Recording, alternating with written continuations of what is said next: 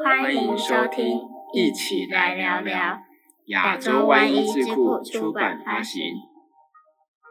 大家好，欢迎大家收听，一起来聊聊。那我是主持人 Lilian。前阵子啊，就是土耳其大地震的灾情很严重。那那时候我在同学分享里面呢，看到高一也派出四位的医护人员，那跟着特搜队去前往土耳其灾区。那今天的来宾呢，我们就很荣幸的邀请到很值得敬佩的一个其中一员。那让我们来欢迎高雄医学大学附设综合纪念医院的急诊部王子义医师。今天一起来聊聊，欢迎王医师。哎，大家好，我是高雄医学大学急诊部的王子医师。呃，很高兴能跟大家分享急诊医师比较多元的一个面貌。这样，我自我介绍一下，我是王子毅啊。哈，那我的专长除了呃有这个急诊医学之外呢，其实呃我还有其他专长，像灾难医疗的部分啊，或是到院前紧急医疗系统的部分。那我还有其他身份，那我也是台湾急诊医学会灾难应变委员会的一个委员，那也是呃消防局的医疗指导医师哦，也是我们高一灾难医疗队的规划人哦，那也是屏东呃国际人道救援的医疗组的一个组长，这样。哇，经验非常的丰富。很好奇说，在土耳其救灾这个过程啊，在王医师这边有没有什么可以跟大家分享的部分？嗯，好，呃，土叙大地震它是一个非常大。呃，规模的一个地震哈，它其实后来统计起来，它的死亡人数大概有四五万人之多了哈。那其实，在一个国际的救援队整个的呃救援的一个任务，它其实有分阶段哈，包含说在整个动员移动期然后那到呃灾区的一个操作，再要离开一个撤离哦，撤离之后的一个报告期这样。那其实我们在搭长龙航空的包机到伊斯坦堡上空的时候。我们看那个上空，其实因为我们是半夜到的嘛，吼，那看那个上空其实是非常祥和的一片。你到那时候，你真的无法想象说，哎，土耳其到底发生了怎样的事情，需要这么多国际的搜救队过去？那即便我们后来去那个后续一个阿达纳机场跟联合国报道的时候，其实也看不出当地有什么灾情啊，大概就是。还蛮祥和的啊，除非除了有一个国际的一个团队在那边哦。可是当我们离开联合国要往灾区移动的时候，呃，可以慢慢的发现，哎，倒塌建筑物开始出现了哦。那我们也一路上要开始补给我们的一些能量饮料啦，保暖的，因因为那里零下非常冷。对，那从我们离开机场越往灾区，发现第一个加油站震垮了。嗯，那他们那里加油站旁边都还有一个复合式的商店。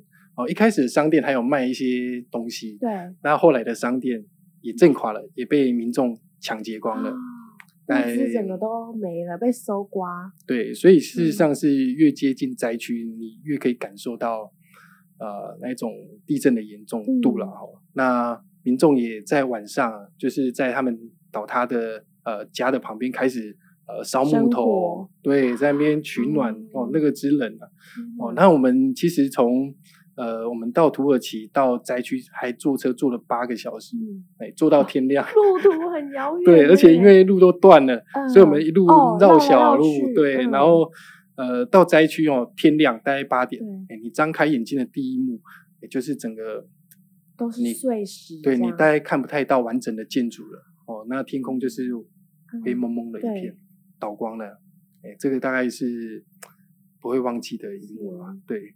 非常震撼诶，就是从到一到那边就发现整个状况其实蛮严重的。对，其实更痛心的是，你到那边的时候，你已经发现呃挖土机大型的机具在开挖。哦。对，我们到那里就是抢救人命。对。可是你已经发现土耳其那边大型机具在开挖，你知道呃时间真的不多了，对对对，必须要真的加速了。嗯，像在这种这么。寒冷的天气是不是在救灾上面又更困难了？真的，像我隶属于屏东的团队，对我们屏东你也知道，就是呃四季如春嘛，哦，太阳很大，就是想着用嗯用屏东的热情去克服当地的寒冷哦，不过是做不到了哈，没办法。对，每天晚上哦，我后来就是统计我们所有的队员哦，呃，在灾区五个晚上，大概只有两个人哦，没有晚上被冻醒。呃，连我自己都大概睡到大概早上三点多四点就被就被自己弄冷醒了哦。然后你到嗯外面那个比较低洼的那个有那个积水的地方，你一看嗯上面都是结结冰的，对，哇，嗯很！冷。所以你在我们平常台湾的环境嗯，呃，成成长习惯的到那边，嗯，都很不适应。那事实上，在我们派遣之前，我们已经请大家要带好自己的大外套啊，对御寒的对，我们也帮大家准备了很多暖暖包啊，对对对。哦，那保暖毯啊都准备过去了，对，那还是很冷，超级冷，冷到不行。对，那我们有那个同事哈、对，就是跟我们同行的医师，他说不用担心，哎因为那时候二月嘛，他刚好去北海道哦，去做破冰船，他说我那个零下十几二十度，我觉得都还好啊，这个 土耳其才零下几度而已，不用怕。对，哎，不对，因为他们是跟着旅行团，都在嗯游览车啊，都在旅馆里面，可是我们都在外面，哎，对，那个感受完全不完全一样，不一样，对，无法入睡。对，那像在这种救灾过程中，你们有没有觉得哎很有希望的一个事件发生，然后可以鼓舞大家？嗯，我觉得除了团队很需要希望，土耳其的民众嗯也很需要希望。没错，没错。你知道我们到那里就是大型机具开挖，嗯，那民众也他们有他们的家人啊，他们所爱的人可能还在对瓦砾堆里面，那他们也希望国际搜救队赶快过去再侦测有没有生命真相。那我们的队员就应要求过去侦测，那哦侦测不到迹象，准备要离开的时候，你知道那个民众的失望啊、对沮丧啊、焦虑啊，其实这些情绪是会转移到我们队员身上。对，所以嗯其实呃某个部分，我们队员其实也是承受了这样的一个压力这样。对对对，那当然有一些有鼓舞我们的事情啊，哦，就说台湾的团队呢，其实在土耳其哦，大概发现了三位的呃生生还者，那有呃救出两位，那其中一位是呃就交给土耳其当地的团队去哦协助救援了，嗯对。那其实救援出来的时候，大家是欢呼一片啊。对其实我想，这都是对土耳其的民众啊，或是对一个国际搜救、对台湾的嗯团队来讲，都是一个非常大的鼓舞。这样，对，注入一个强心针，真的真的。那通常你们在搜救的过程中，要怎么样去判断这个地方有没有呃生命迹象？嗯，几个方式然后，当然常见的就是搜救犬，哦，对搜救对犬，所以大家可以以在电视上看到非常可爱的搜救犬啊，嗯嗯哈、嗯对。那另外可以用一些高科技的方式哈，一些呃侦测仪去侦测有没有生命迹象，嘿嗯这些方式都可以的。是。那像是如果你们发现就这边有一个生命迹象，有可能有生还者，那你们通常都是因为没办法用机器去开挖，很怕会伤害到他们。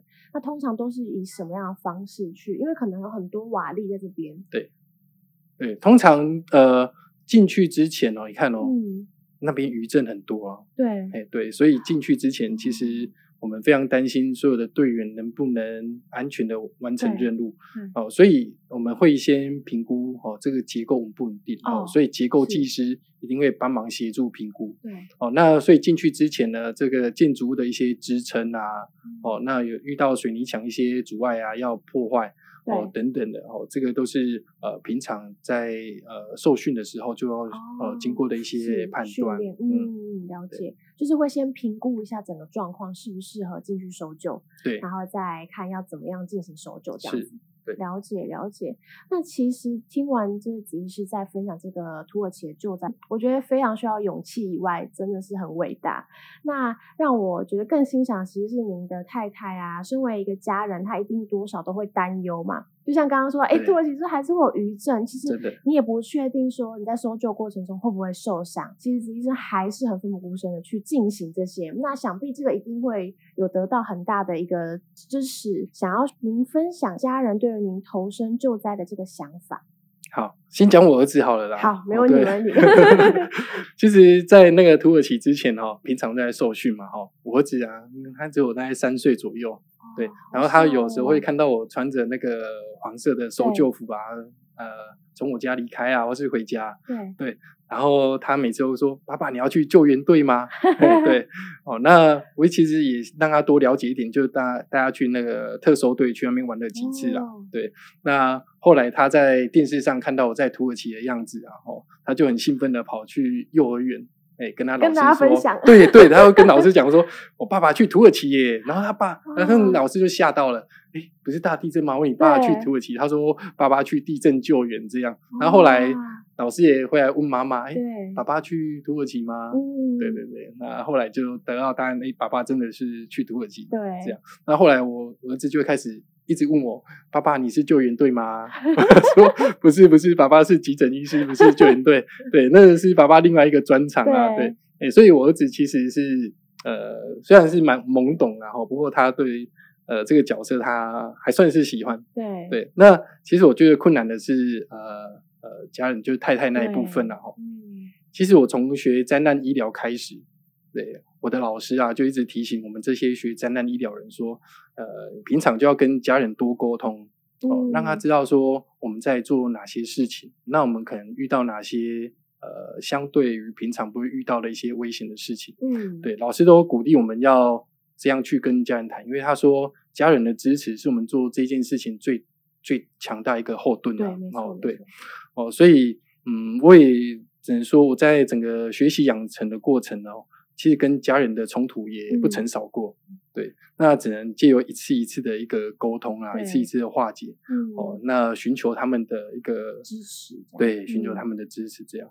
那我自己承认我没有做得很好啦，那因为我在被派遣的那一刻，其实 我也不太知道我要跟我太太说什么，因为在前一刻呢，其实我们还在看着手机，哇，地震完那个余震，余震后面，你看记者后面的大楼。整个垮下来，嗯，这个哦，这个太危险了。结果看到这个时候，哎，我要被派遣了，哎，讯息就来了。对，所以我也不知道怎么跟他讲说，哎，我要去这样的一个地方。对 对对对。然后我们花了很久的交通到呃集呃特搜队的集结点的时候，嗯，我也只能呃，就是很稳定的告诉他说。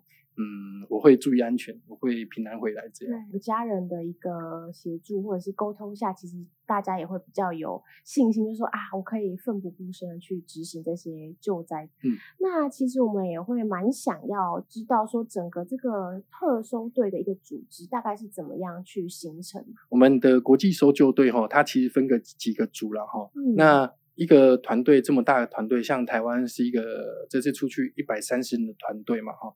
那他的团队一定要组织，他才能运作。对哦，那负责管理的就一个管理组哦，他还负责一些呃规划和决策哦。那在管理组之下呢，会有呃搜索救援组哦，搜索人命，然后搜索到了，然后要执行人命的救援。哦，对，那人命他在瓦砾堆下的一个受困了之后，就需要医疗组的介入哦，呃，去稳定这个。受困的人呐，哈，那医疗组除了稳定受困的人，哎，我们这些搜救队的人的健康，全部是医疗组的责任。了解，对，那一样，我这个团队要能运作，而且要运作一段时间，我必须有好的后勤，嗯，哦，所以我必须有一个后勤组，哦，所以我们在管理组下面呢，我们还有搜索、救援、医疗和后勤组。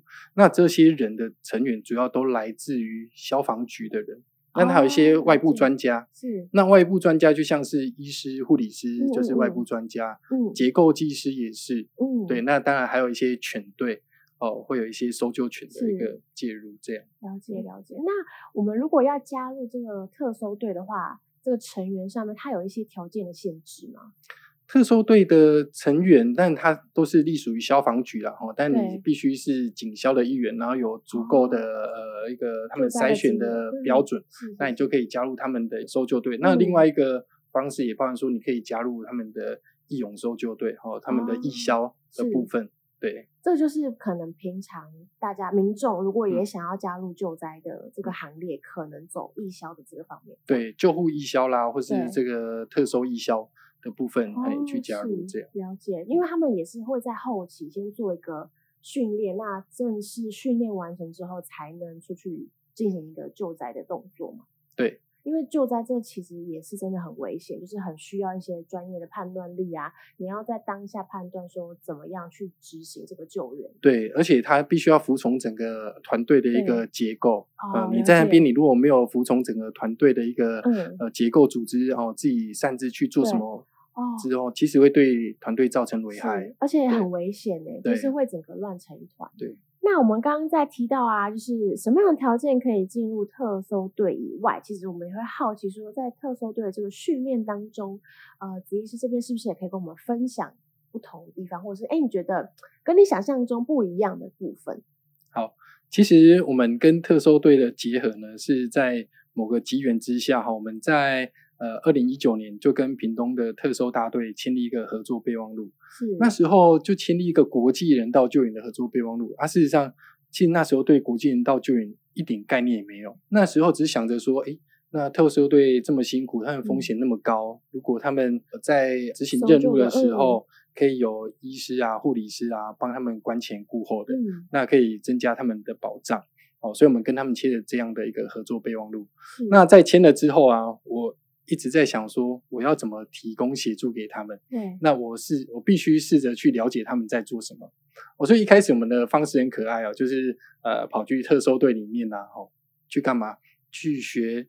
垂降哦，去学他们的事情，然后去那个呃蛇笼里面钻来钻去的，哦，去 尝试一些局限空间的一个状况。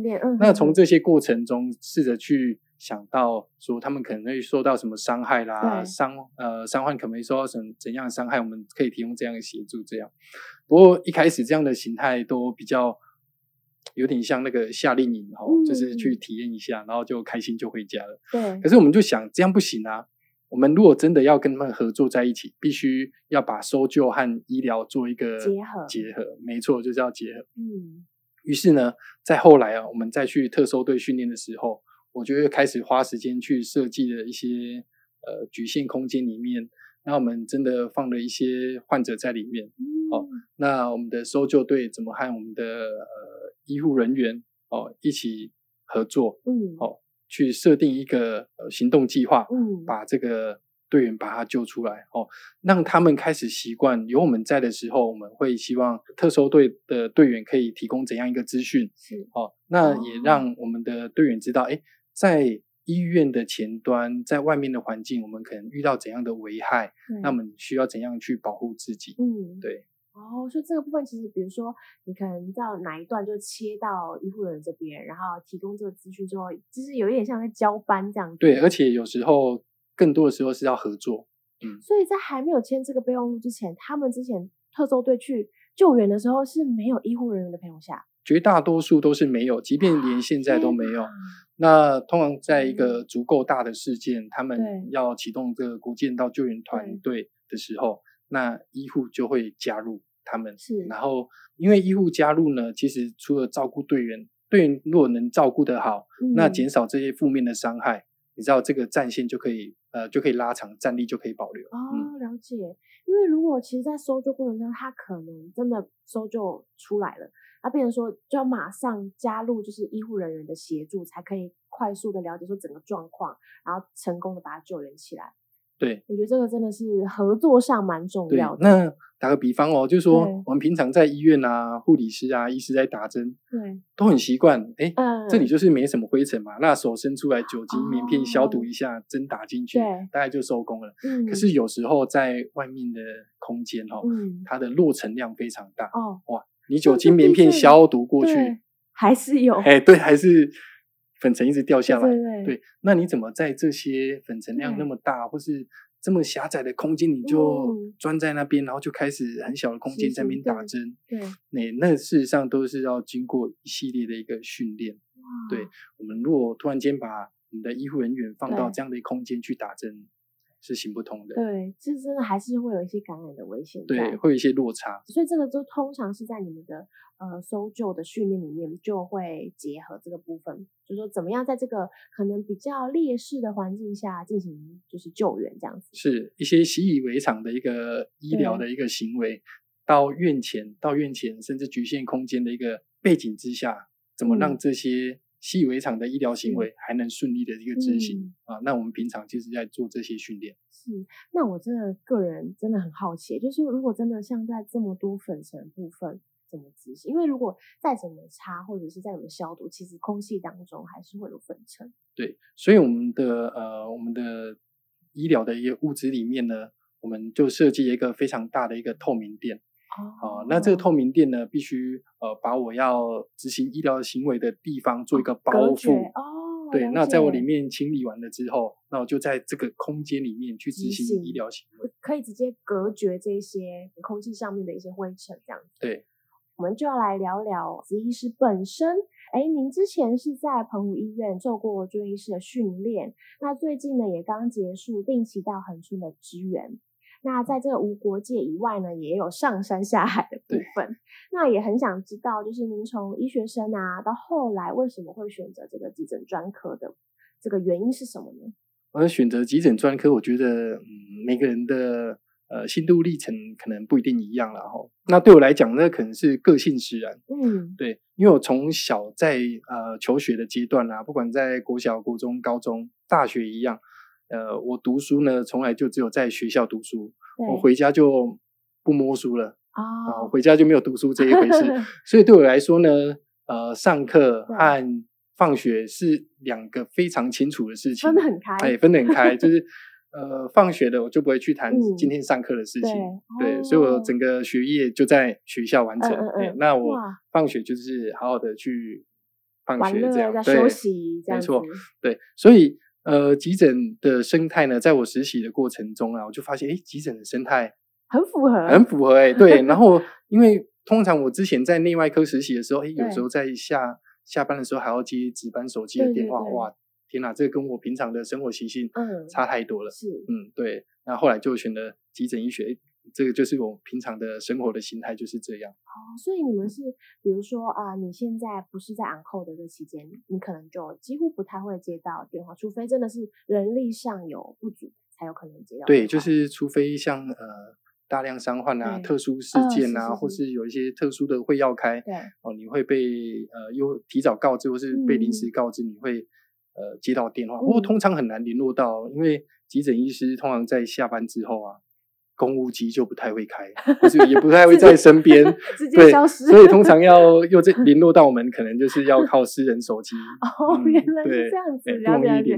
大家都大家都分得很清楚，很棒很棒，这样子才有真的有完整的时间可以休息。嗯因为其实呃，我觉得医师真的是很辛苦啦，因为平常我们除了要呃救援，然后急救，然后把伤患真的救治起来以外，就是你也真的很需要一个完整的时间，可以让身心灵整个休息，嗯，然后恢复，再重新的投入这个工作。那这个就是我们子医师他选择急诊，就是如果各位医学生们 如果有考虑的话，也可以考虑一下我们的急诊专科。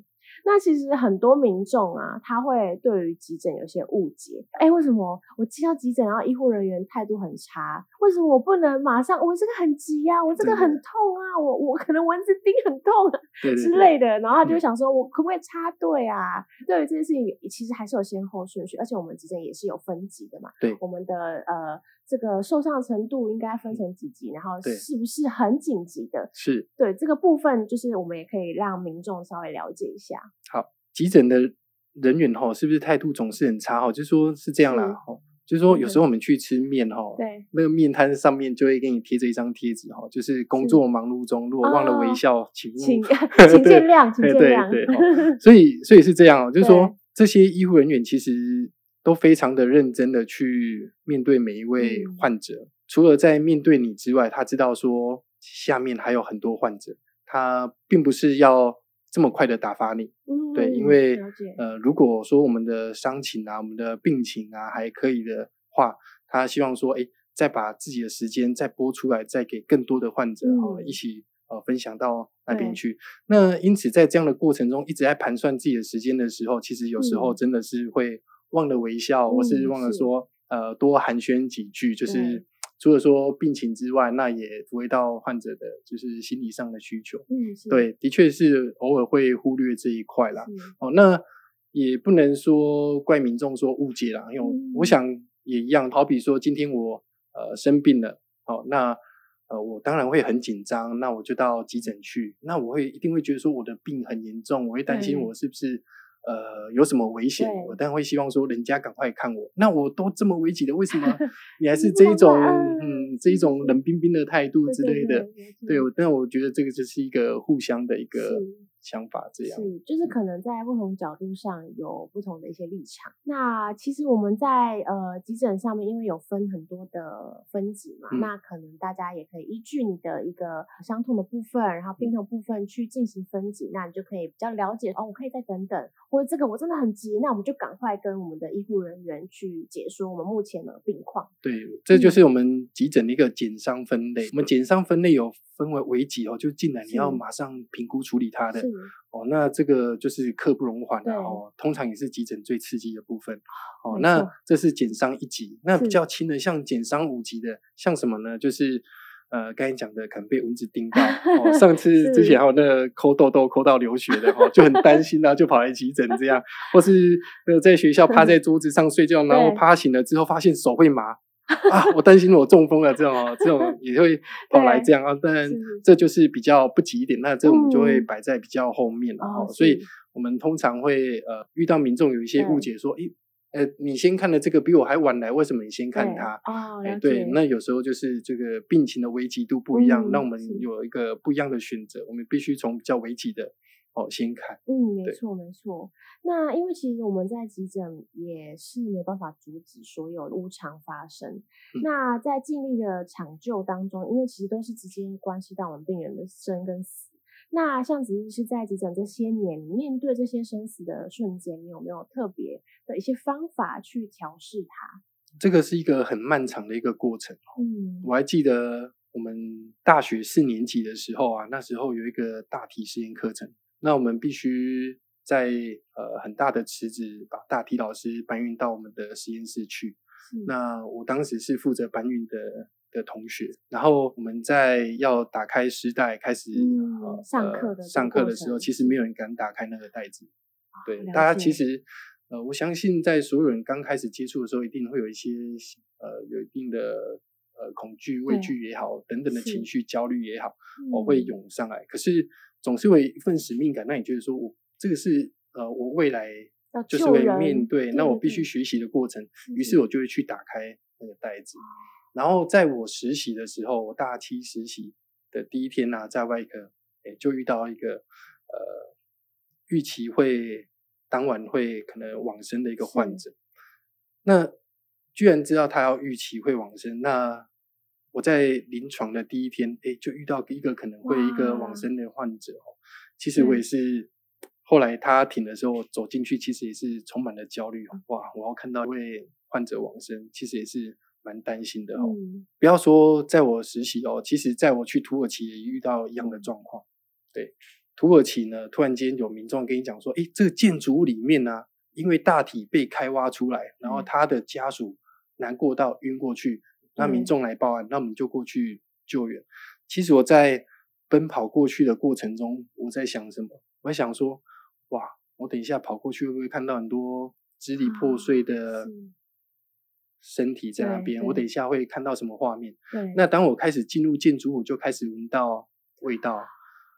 可是哦你心里会有这些很多的想象，可嗯是基于你是一位医者，对。对，其实你会有一股力量再继续把你往前推，你嗯。必须去协助这些人。所以，呃，在遇到这些生离死别，其实医者会有一股力量自对。自动帮你往前推啦。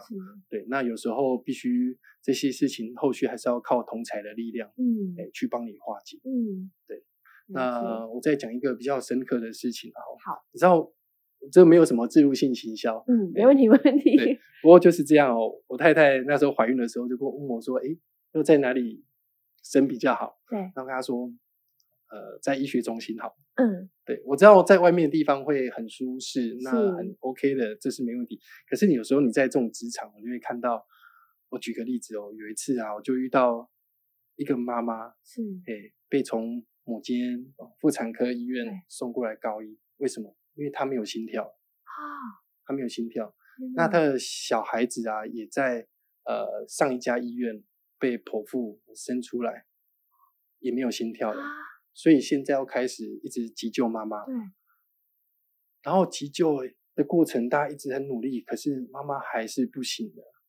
对，然后后来我们出来跟爸爸说，然后爸爸也很不忍心的，就是同意说那就停止急救。嗯。你知道，让我们在我们让爸爸停下呃放弃急救的同意书的时候啊，我们看到什么画面？我们看到今天呐、就是今天放弃的那一天，对，刚好是爸爸的生日，天他们选在那一天生小孩，天所以未来就是爸爸在过生日的时候，他都会想到有两哇个家人天哪往，生，他已经我觉得应该过不了生日了。对，所以嗯这事情其实最当时我还在住院的时候是非常冲击。我看到这个画面，我实在是非常难过哦。然后我一直在想着说，我带着这样的情绪，我有办法去好好面对下一个嗯患者吗？对，我对下一个患者公平吗？是，对我会不会因为这样的情绪，让下一个患者没有得到好的治疗，或是我犯了错呢？